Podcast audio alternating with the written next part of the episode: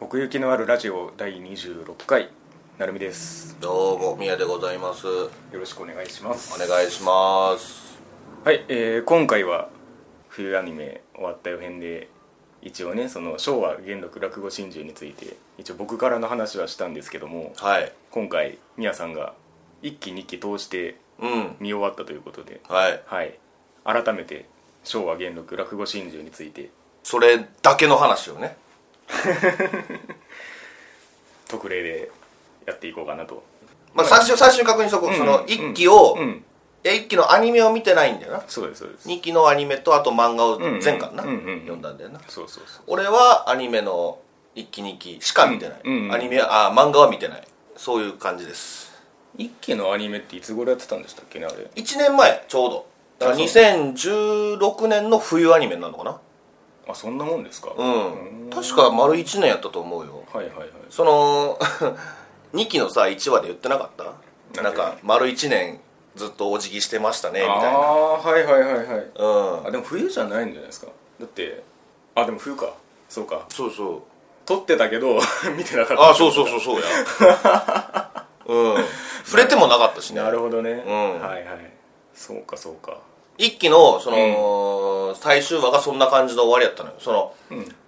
いここまでお話ししましたけど、まうあ、ん続きますよ、みたいなああーはいはいはいうん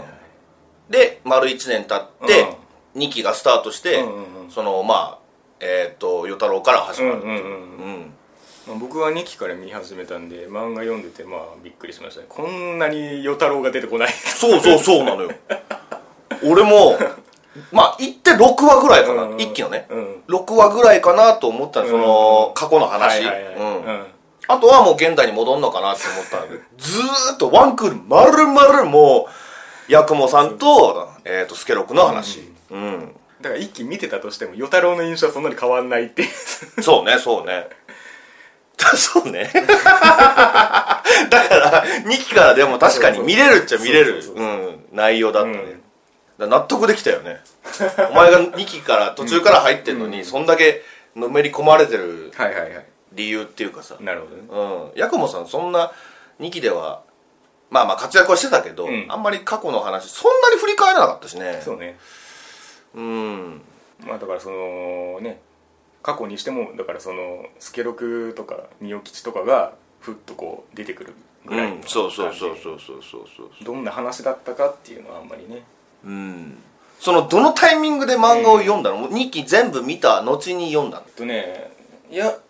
終わってからっていうわけじゃないんですけどうんやってる途中からやってる途中から読んでってでも最後までいつまりだから2期に当たる部分はうんアニメ見終わってからですねだから一期の部分だけ途中で読んだって感じはいはいはいはいはいなるほどね、うんまあほなやったらなまあわかるわなそうそうそう、うんちょっとはねうん まあ前のラジオでお前が言ってた、すごいもんを見てるみたいな、うんで、まあ、声優さんのお芝居みたいな話もちょっとしたけうど、んその落語とはみたういんうな、んううんんまあでもそれが本当にわかるうんうん作品だったね、うんうん、もう止まんなかったよねマジで、うんうん、2日ぐらいで見ようと思うね 見っぱなしじゃないですそうそう寝るに寝られないみかたはいはいはい、いな、うんそうなんですよね、ほんまに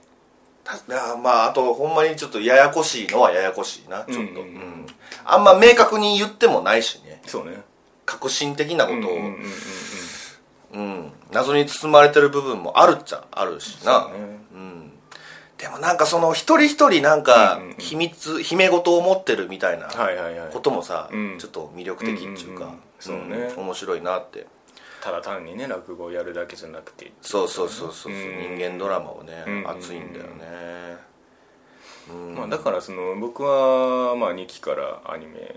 を見てうん1期は見てないんで、うんそのスケロクの落語はほとんど聞けてないんですよねそうか、うんなるほどねいやーまあそうね山ちゃんって感じだ よそれを言っちゃうよ、うんいややっぱ、うん、山寺さんの名前が強すぎるってのはあるよ、うんうん絶対うんうん、でも聞き取りやすかったすごい、うんうんほんまにうん、スケロクの落語は楽しかったし、うんうんうん聞いてて、うんうん入り込めたね、うん逆に八雲さんのはなんか、はいはいあのクロート向けみたいうな、んうんうんちょっと味のあるっていうかそうね、うんまあ、まさにその話の中での対比そのものですけれどもそうそそうそう、リズム感とかもねで俺これ落語真珠を見終わった後に、うんちょっと本物聞いてみたくなってあまあまあちょっと動画かなんかでね、うんえっ、と男子さん立川男子さんと、あうんえっ、と有楽亭円楽さんかなほうまあ2人とももうちょっとお亡くなりになってるんですけど、うんうんその2人の落語聞いたんだけど、んやっぱり同じ話でも全然う違んなう、るほどねうんはいはいはいえっ、とねこれもねまた綺麗にできてて、うんまあ運が良かったっていうかその円楽さんは、うんスケロクっぽい感じちょっと分かりやすい、あーはいはい楽しくそうんのお客さんと一緒にわーわーみたいな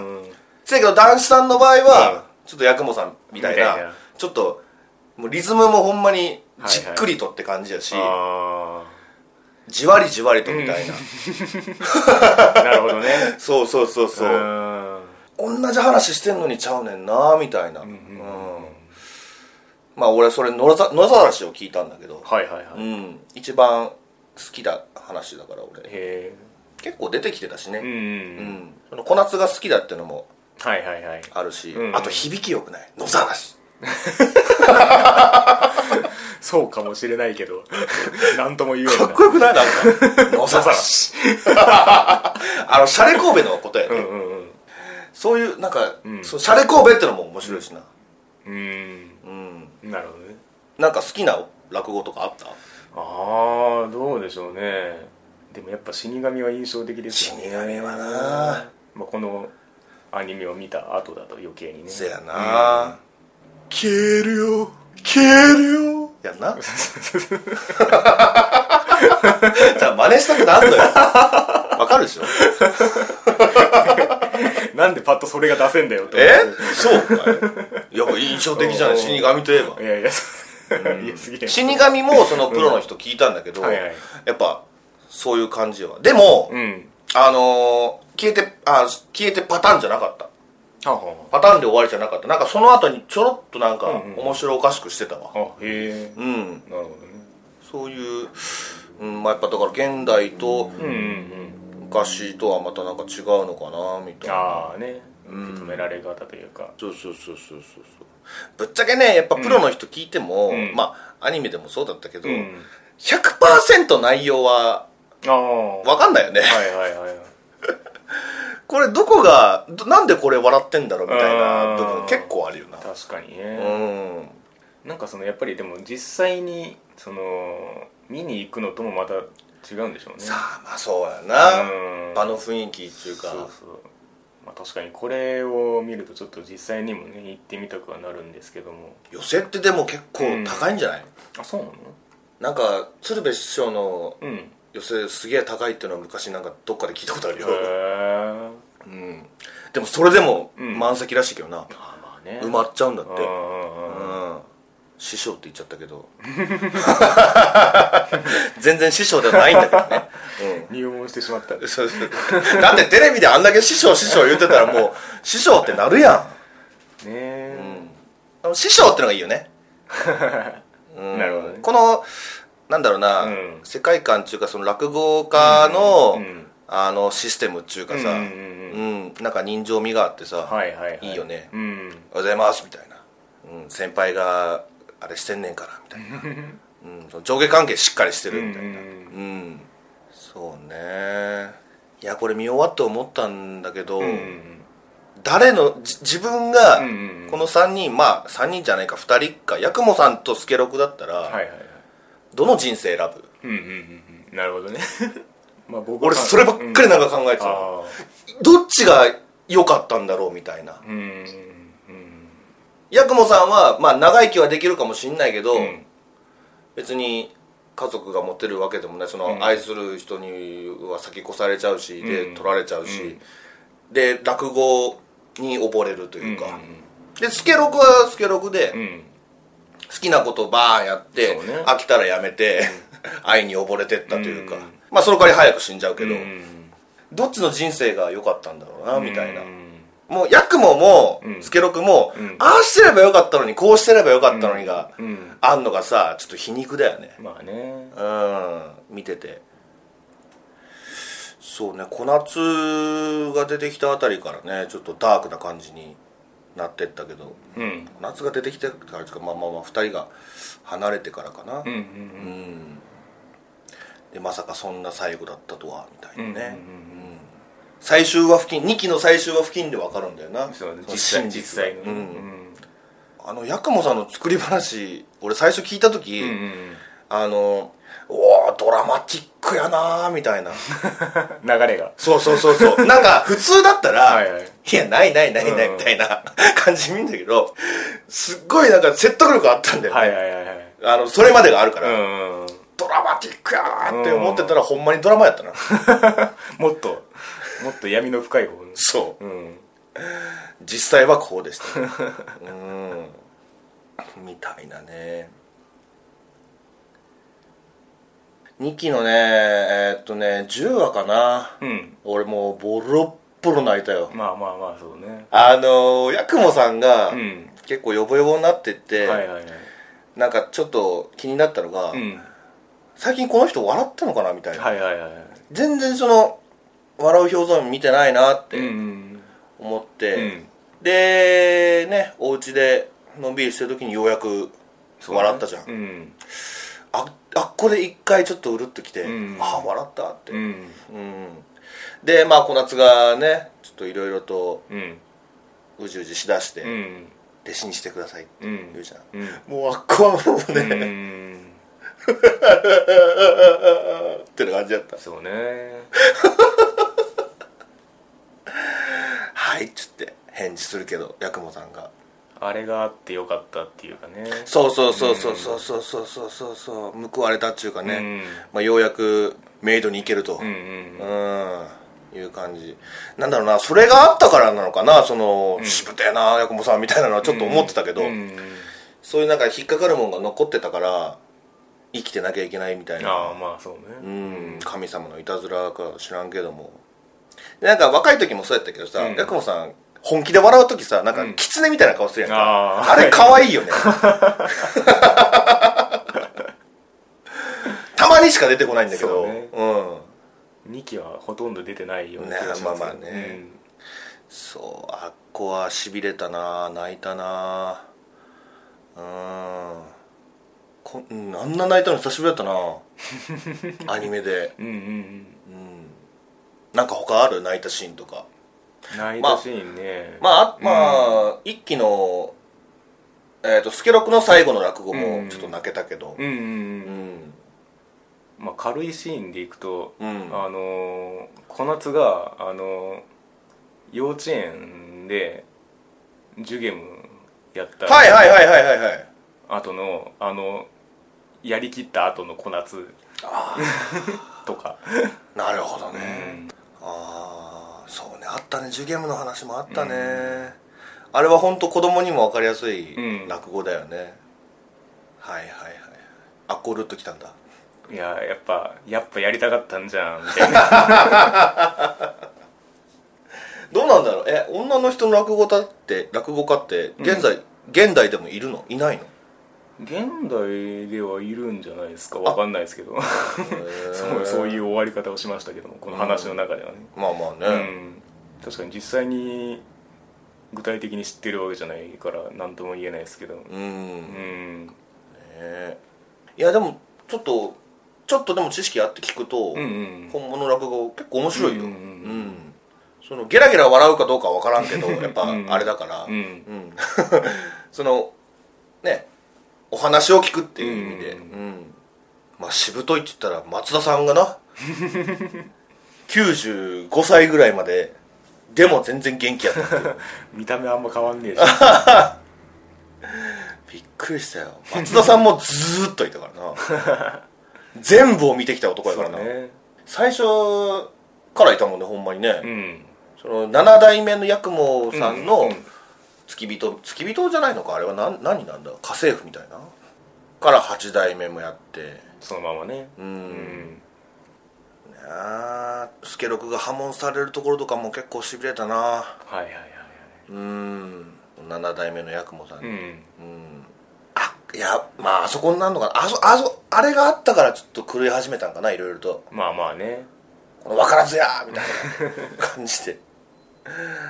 なあ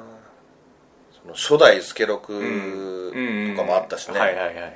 うんあれをもう死ぬ間際に告白してたけどうんうん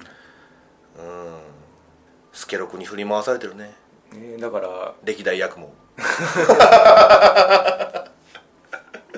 今このまあ与太郎が助力を襲名して、うんでまあ落語を盛り立てていったわけなんですけどうんだからね時代が違えば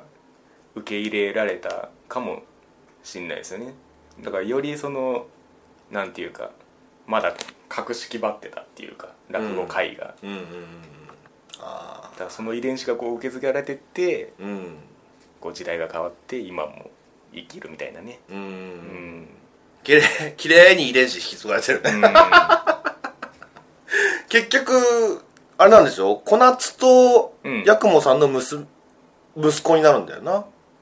しんのすけしんのすけかうんうん、そうそうそうそう明確には言ってないけど、ね、言ってないけどねうん、まあまあそうだよなスケロクの孫でありみたいな話ねそうそうそうそうそうほんまやなんかもうその辺ちょっとややこしい 血縁関係うがんスーパーサラブレッドみたいなねほんまやで助六と八雲の血を引き継いでる10人抜きそらそうって感じやなうん漫画もちょっと読んでみよ うかなそうやな2期だったら10話やし1期だったらうんうーんまあその最後の助六最後の落語シーンかなうんうんううんんあの話かなあれもあれも10話になるのかな一応11話かうん小林さんもすごかったね小林優さんもうんうん子供の頃もやったしね大人になってから色気出せんじゃんってちょっと思ったけどねうんなるほどねもうみよきちはもう色気の塊やったけうど、んうねんえ林原さんうんあーなんか次石田石田明さんの声をどっかで聞いた時、うんうんどうどうなるん だろうお俺飲み込めるのかな もうそれくらいやったよなそうでですもねほんま役もばっかりだったからさ言うたら最後の落語はあれになるのか誰もいないところでやったのあれあがーあの火事の前のところうん死神がもう最後になるのか、うん八雲さんはすごいよね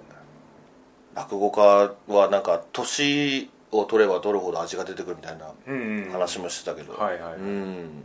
大体どれぐらいまでできるようなあれなんだろうねまあまあ確かにねうん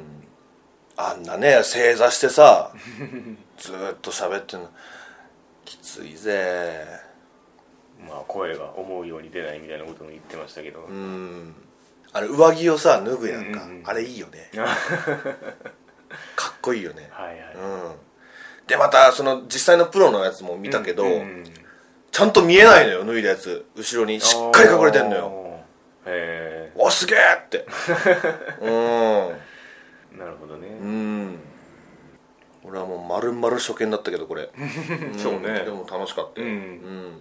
深い時間だったよそういやなんかこれが一期が放送されてた当時はなんか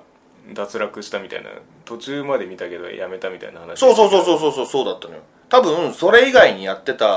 のを追っかけるのに必死だったんちゃう多分う ーんこれ自体がどうこうじゃなくてってことうん、じゃないと思うけ どなうんなるほどねなんだろう、やっぱ、うん覚悟みたいなのが必要だったの。うん